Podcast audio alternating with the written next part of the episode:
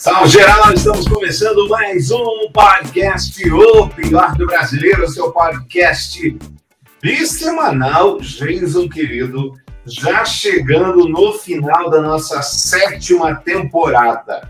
Final da nossa sétima e maior temporada de todos os tempos. Estamos no episódio 21. Episódio 21 desta temporada e você que está nos acompanhando pela live, tanto do Facebook quanto do YouTube, pode comentar conosco, pode deixar as suas impressões, pode discordar ou concordar da gente, tanto faz, fique à vontade. Tudo bem, Jason? Salve, salve, bem-vindo. Tudo ótimo, olá Ednei, olá pessoa que nos vê pela live do Facebook, olá pessoa que nos escuta pelas plataformas de podcast. Eu fui pego de calça curta agora. Eu não sabia que era o fim de temporada. Como assim, Ednei? Calma lá, não foi o que eu disse, gente. Eu falei, ah. estamos ah. chegando ao fim. Não ah. que chegamos ao fim. Nossa um temporada micro... vai até um a segunda semana de dezembro. Eu tive um microinfarto aqui. É. Mas então, olá pessoas, nós estamos aqui, vamos brincar, vamos conversar. Como é que foi essas eleições, Ednei? Você participou, participou da, da festa da democracia? Participei da festa da democracia, depositei meu voto. Ah, Alguém mediu a sua temperatura na, na, sua, na, zona, na zona? Alguém mediu a sua temperatura na zona? Não, senhor. Mas olha, tava, é. de, deixa, eu, deixa eu dar meu testemunho aqui. Eu sei que as pessoas vão criticar. Primeiro, que esse negócio de medir a temperatura, eu já falei que não serve pra porcaria nenhuma, né? O cara tá lá no ar quente, por exemplo. A gente não sabe, Ednei. A gente não sabe se serve ou não serve. Esses Nós vamos descobrir lá para frente.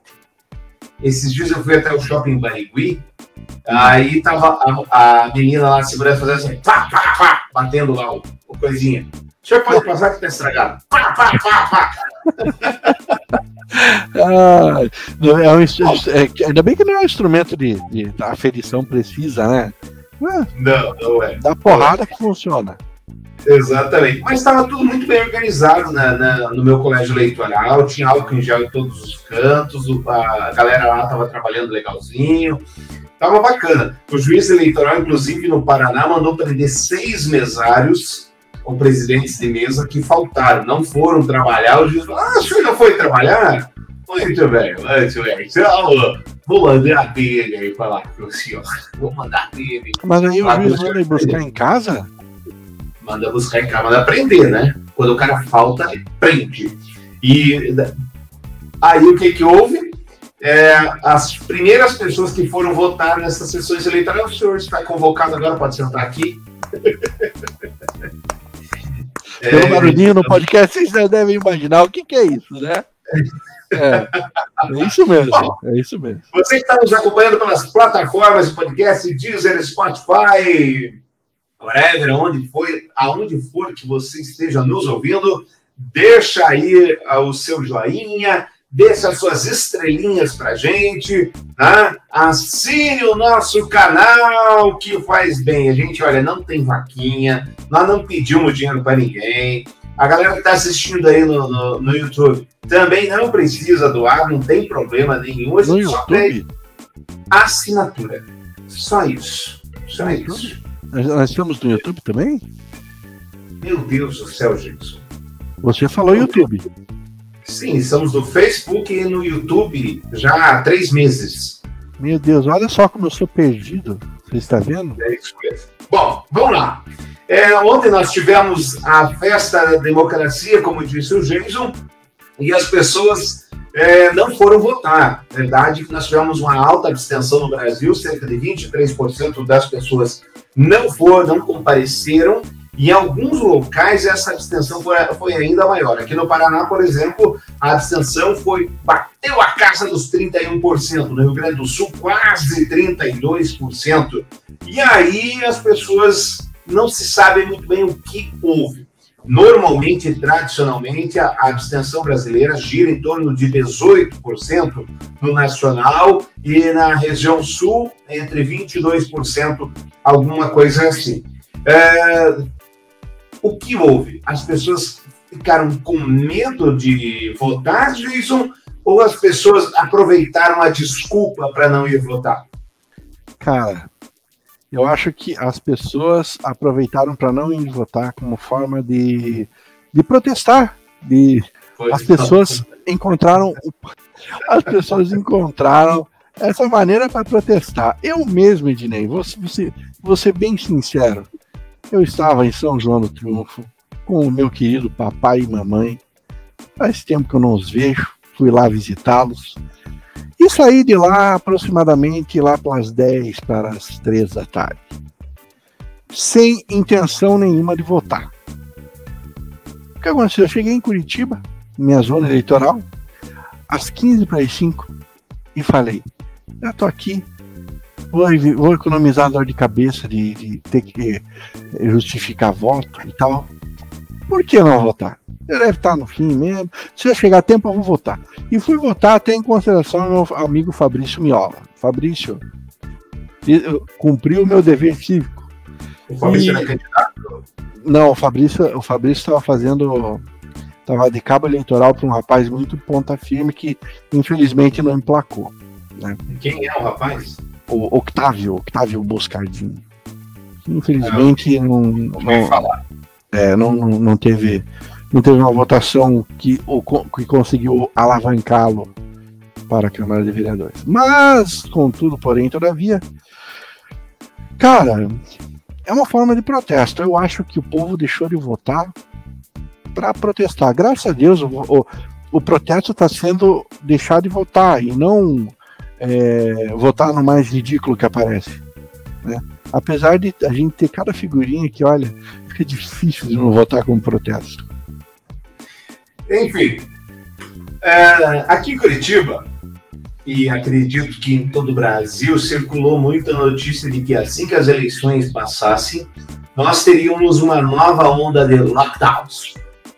Que os prefeitos, principalmente os candidatos à reeleição, como Rafael Greca, Bruno Covas, uh, Marcelo Crivella e por aí vai, estavam segurando medidas de restrição para que isso não influenciasse a sua votação no domingo.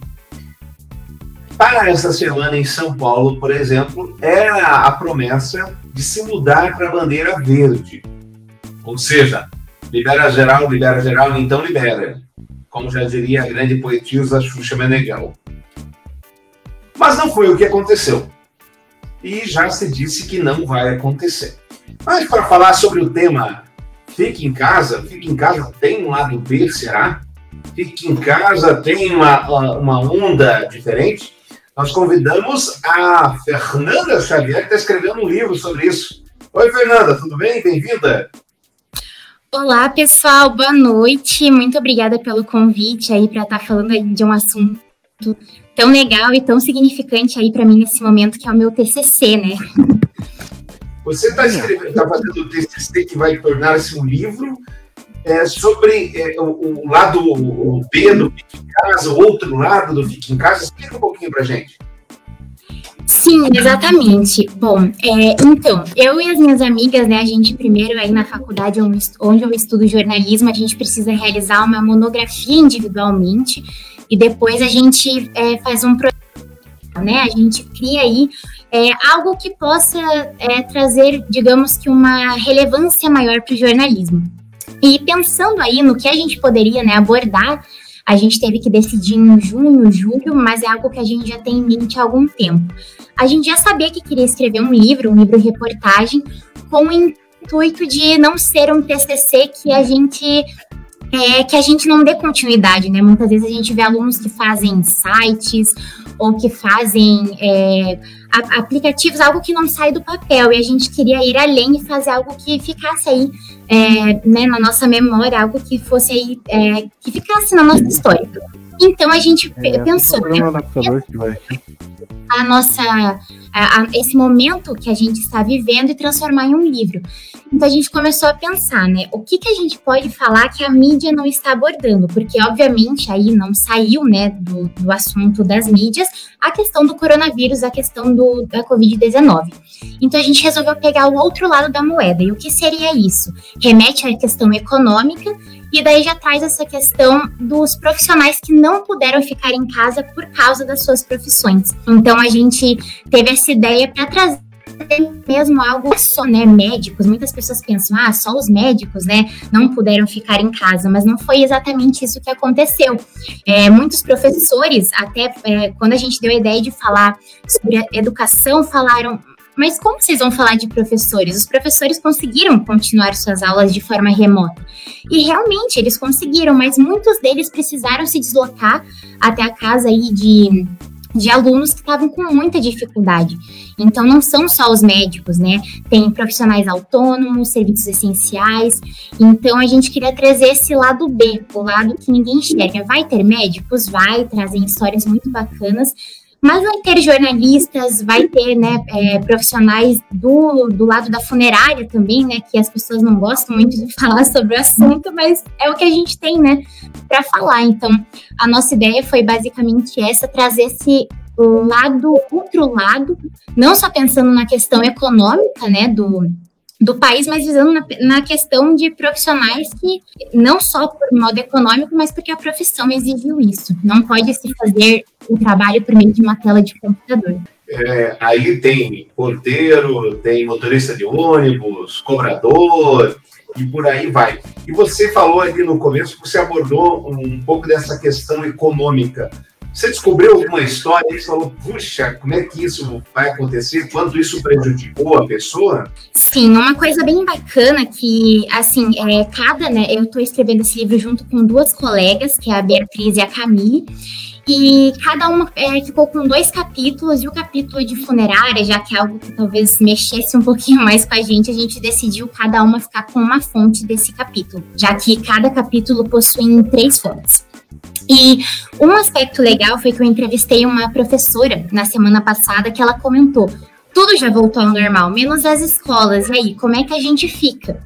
E ela é professora de uma escola particular e ela, e ela comentou né, que as escolas particulares é, tiveram muita queda no número de alunos. Muitas vezes aí os, os pais perceberam que ali no período de, alfabetização não estava rendendo em casa, então ela falou que isso afetou muito para eles e que ela fica pensando o que, que vai ser da minha profissão, o que, que, o que, que vai ser dali da gente se a gente não tiver alunos no ano que vem, não é mesmo? Então foi um aspecto que me marcou muito, porque eu tenho uma irmã pequena em casa, eu percebo essa questão de ter que estudar, é muito difícil uma criança estudar na tela do computador, né? Provavelmente todo mundo conhece uma situação de alguém próximo. E é difícil, né? Até para mim que estou na faculdade, né, tô me formando, é muito difícil você ter uma aula virtual. Imagina aí para um professor que inclusive não daí não vai é, conseguir dar continuidade no trabalho. Então isso me, me marcou bastante assim. Como eu fiquei responsável pela área da educação e da saúde, na questão econômica, eu diria que foi mais a questão do profissional da educação. Mas a gente teve questões dos profissionais autônomos, né, que né, que foram as questões que as minhas amigas ainda estão dando continuidade. Mas, mas no modo geral, Fernanda, no, no modo geral, você sentiu que esses profissionais que você estava entrevistando, eles estavam mais com medo da pandemia ou estavam mais com medo de quebrar, mais com medo de ficar no prejuízo e coisas assim? Então, esse foi um, foi um aspecto legal de você ter comentado, porque muitos deles falaram no começo eu estava apavorada ali é, com a situação de pegar Covid. Mas a pessoa, ela tinha que se submeter àquilo. Então, realmente tinha essa questão do medo mesmo dela precisar, né, dar continuidade aí na sua vida profissional por conta, né, de ser o, o seu meio de, de, sobrevivência. Então, foi isso bem bacana. E daí agora, né, que a gente já está aí muitos meses de pandemia, os profissionais relatam que hoje em dia eles já estão muito mais tranquilos. Então, assim, continuam com a preocupação econômica de ter que continuar ativa, mas hoje ele já não tem esse medo de contrair, né, é, de pegar Covid. Eles falam que para eles é muito normal, assim. Então, é, até a professora, uma das professoras, comentou que os pais não estavam nem aí. Eles chamavam e falavam: Olha, meu filho tá precisando de ajuda. Será que você pode vir aqui em casa dela? ah, vou, né? Dela chegava lá, toda é, equipada com máscara, luvas, e os pais falavam: não, pode tirar, aqui todo mundo já pegou, a gente não tem medo, pode tirar. E ela ficava, meu Deus! É impressionante. As classes se formando. É, Jason, o que eu venho falando desde sempre, a pandemia, ela transformou pessoas, ela distinguiu classes de quem podia pagar e quem tinha que se submeter acabou. Vai lá, Jason, boa noite. Sua palavra. Boa noite. O, você, o Ednei não gosta muito dessa história de que a escola não pode voltar, viu? O Ednei é partidário de que a escola volte. Uhum. Mas. As pessoas distorcem as minhas olha lá, palavras. Olha lá, olha lá. Quem, quem, quer saber a realidade dos fatos, ouça o nosso episódio 17. Lá está a realidade dos fatos, em que eu falo que não é que tem que voltar, eu falo que porque se forma uma casta especial como a dos professores, todo mundo volta. Os professores ficam em casa quando podem dando aula. Essa é a minha questão. Vai lá, gente. Não me coloque no meio da sua pergunta, converse com a Fernanda aí, por favor. Eu vejo que, montando aí na pergunta do Ednei, que o Ednei fez aí no, no meio tempo, é, muita gente acabou quebrando. É, a gente percebe que o comércio em geral, as plaquinhas de alugam-se de alugam -se, se proliferam. Né? Tem muita loja que fechou, tem muita loja que, que não, não, não, tem, não tem como se segurar, que acabou mandando o funcionário embora. Nesse cenário, como é que um, o, o empresário ou aquele que estava colocado no mercado de trabalho vai conseguir se localizar quando tudo isso se, se sabe se Deus se vai passar e quando passar? É, é, como, como, como a, a tua pesquisa tá, tá, che, chega nesse, nesse ponto? Então, a gente, a gente quis trazer é, todas as áreas, assim, porque às vezes a gente pensa, ah, só um empresário pode quebrar, ou, ou enfim, e na verdade também é, é olhar a questão de profissionais que se viram, será que eu quero mesmo dar continuidade, dar continuidade numa profissão como essa? Não entrevistei nenhum profissional né, da área da saúde que, é, que realmente falou, nossa, eu existir, mas passou pela cabeça deles. Então é uma coisa que a gente começa a pensar, né?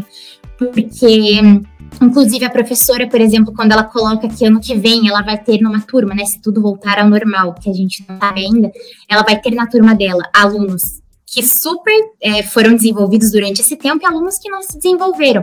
Então, ela mesma comentou: eu não sei se eu vou conseguir lidar mais com essa minha profissão.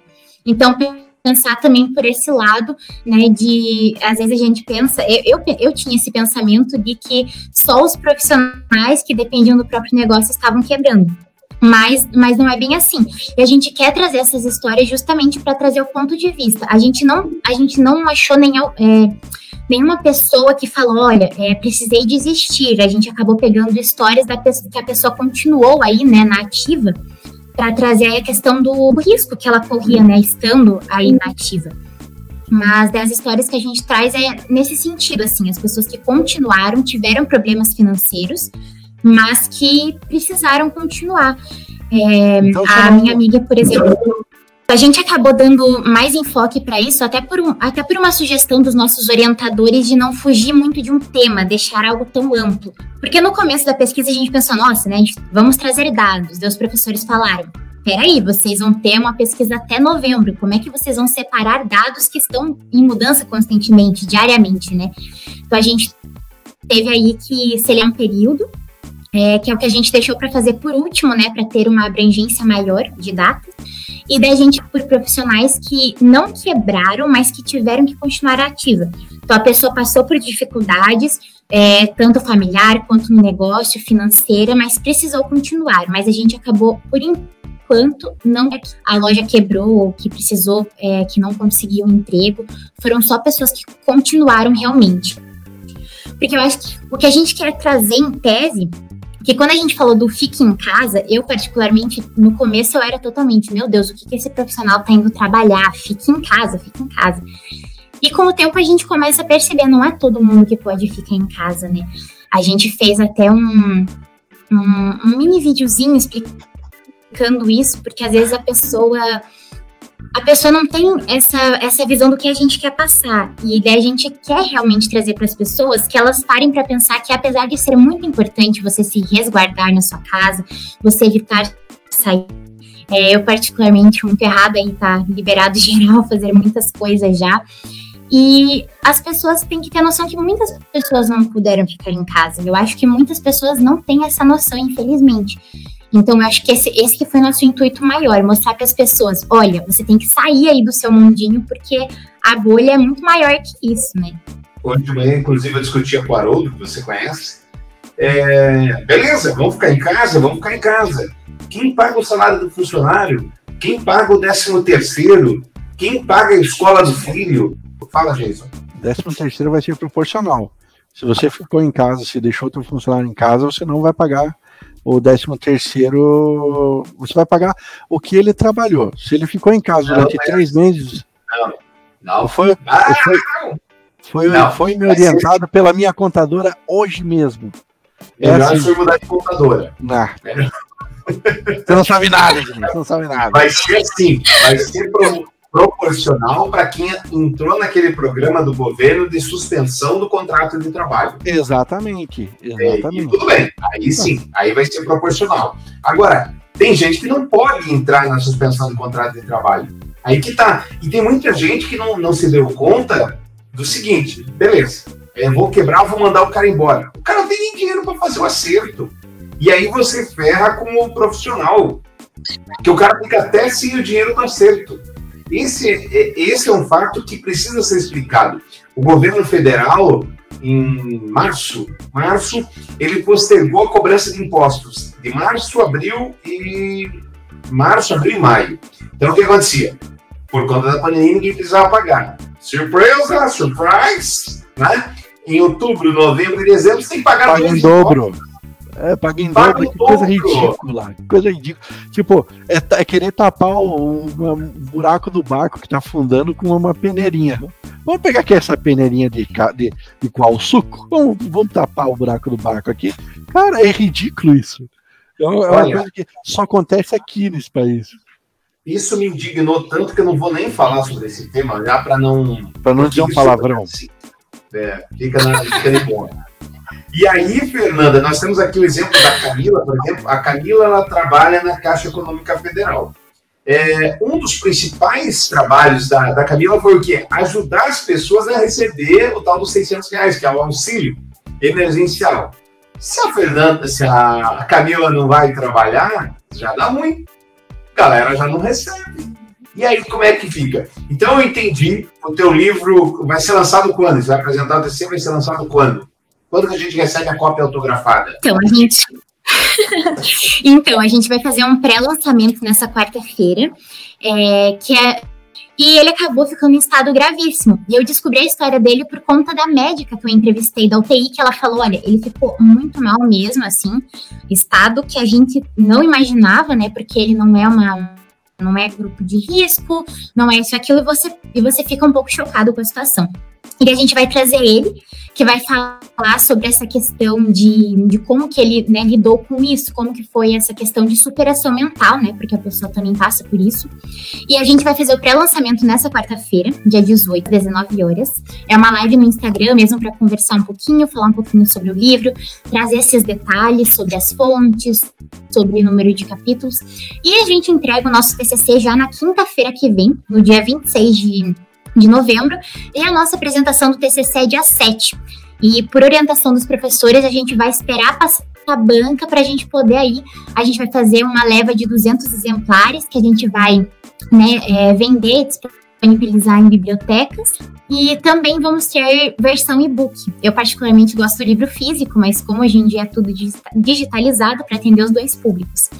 Eu queria já fazer um, uma menção aí de uma empresa hoje que achei muito bacana, mas que essa questão da mentalidade mesmo do, do, dos profissionais, né, que além de além da questão de preocupação econômica, eles passaram por muitas dificuldades emocionais. Então a minha pergunta também para eles sempre era: no seu trabalho você teve um suporte mental com isso?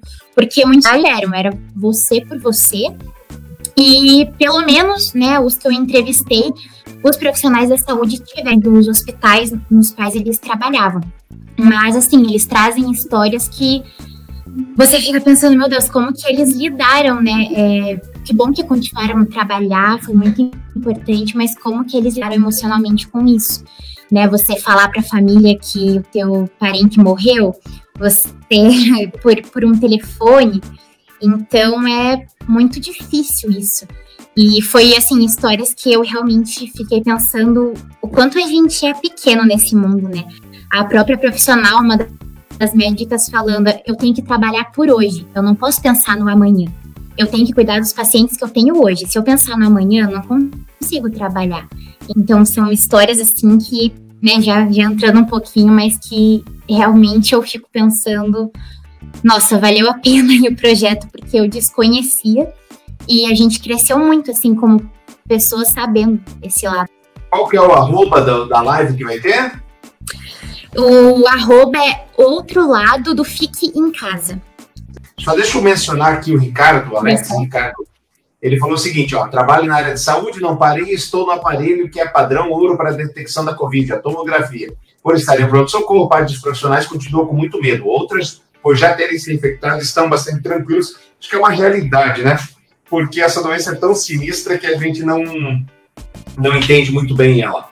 Fernanda, seja sempre muito bem-vinda aqui. Obrigada, gente. Obrigada aí pelo convite e fico à disposição quem tiver dúvidas, quem conhecer mais pessoas. E esperamos quem quiser participar aí do nosso pré-lançamento. Obrigada. Manda um abraço para a sua irmãzinha que apareceu aí na live aí atrás também.